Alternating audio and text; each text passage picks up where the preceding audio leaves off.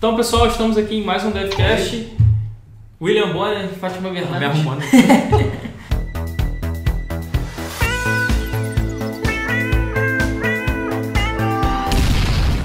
Tudo bem, decidi ser um programador C Sharp. Quais são os passos para eu programar para web, mobile, desktop? O primeiro passo, como em qualquer linguagem, é você conhecer a estrutura da linguagem. É, e conhecendo essa base da linguagem, é, sendo o C Sharp uma linguagem orientada a objetos, você tem que aprender a orientação a objetos também. Beleza. Então, aprendi a linguagem C Sharp, aprendi a orientar objetos e quero fazer o meu primeiro aplicativo web utilizando os recursos do .NET.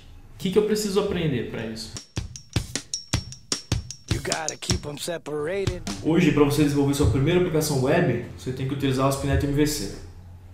E, por se basear no padrão MVC, é interessante você ter no mínimo um conhecimento prévio do padrão. Uhum. É que o MVC independe de linguagem. Entendi. O ASP.NET MVC vai implementar esse padrão utilizando o .NET Framework. Beleza. É, apesar do Visual Studio gerar para a gente a estrutura do projeto, simplificar a identificação de cada componente do MVC dentro da aplicação, é importante que a gente entenda como é que o padrão funciona. Por isso é importante estudar o padrão MVC.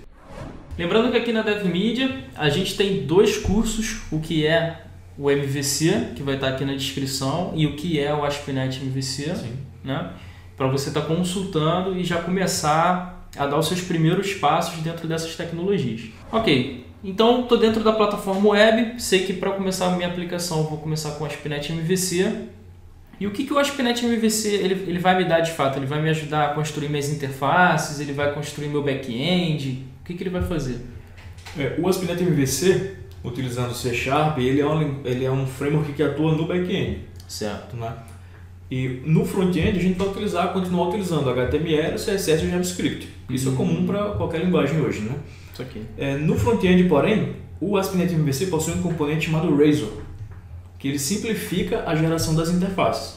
Então a gente pode utilizar código C Sharp nas views para gerar a interface gráfica. Entendi. A interface no final das contas vai ser HTML, CSS e JavaScript. Uhum. Porém, com o Razor, a gente consegue fazer a ligação, por exemplo, dos modules e dos controllers com a, a interface final que a gente vai gerar. E o Razor, ele é uma linguagem, ele é... O que, que é de fato? O Razor é chamado de View Engine, ou seja, ele é um motor de renderização da view ele permite que a gente insira código C Sharp dentro dos arquivos de extensão CSHTML, que são os arquivos de view do ASP.NET MVC. Entendi. Então a gente adiciona algumas marcações é, especiais lá própria do Razor e com isso a gente consegue inserir o código C Sharp lá dentro. Naturalmente a gente vai começar a sentir necessidade de também persistir os nossos dados, né? gravar os dados do aplicativo. Hoje dentro da plataforma .NET, como a gente faz para gravar as informações no banco? Hoje em dia, o meio mais comum de persistir dados é utilizando o framework ORM.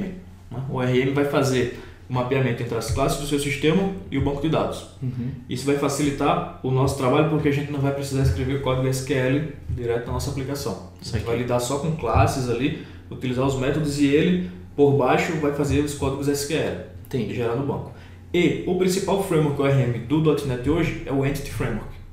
Hum. Então a gente pode utilizar o Entity Framework no ASP.NET MVC, mapear as nossas classes e a partir disso ele salva e, e recupera os dados do banco. Ok, então com o ASP.NET MVC e o Entity Framework a gente começa a construir nossas primeiras aplicações web, certo? Mas tem, tem se tornado uma tendência né, a construção de web services, né? até pela questão é, das aplicações terem que atender as suas próprias demandas, né? E também servir uma camada de serviço para aplicações externas. Dentro do .NET, a gente consegue criar web services? Com certeza. E a gente vai utilizar um framework que é muito semelhante ao ASP.NET MVC, chamado ASP.NET Web API. Hum, entendi. O Web API e o MVC compartilham é, muito da sua base. O ASP.NET Web API também se baseia no padrão MVC, obviamente ele não, não retorna views para o cliente, que você vai ter um web service. Ao invés disso, ele vai retornar dados no formato JSON XML. Uhum. É, mas os mesmos, a maioria dos conceitos que você utilizou no MVC para desenvolver o web, você aproveita isso para desenvolver seus serviços com Web API. Os controllers são muito semelhantes, as actions, a parte de rotas também é muito semelhante. O acesso ao banco de dados também vai utilizar o Entity Framework. Certo.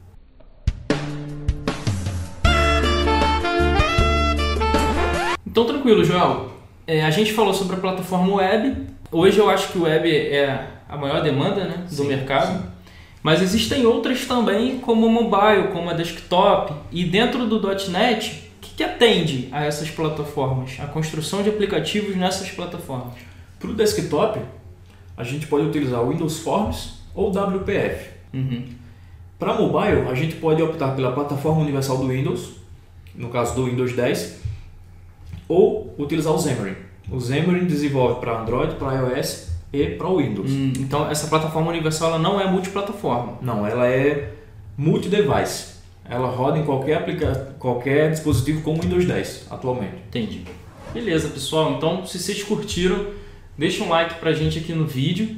Qualquer dúvida sobre a plataforma, sobre a linguagem, sobre algum dos pontos que foi falado aqui no DevCast, você pode deixar um comentário e a gente vai trocando uma ideia por lá. Até o próximo.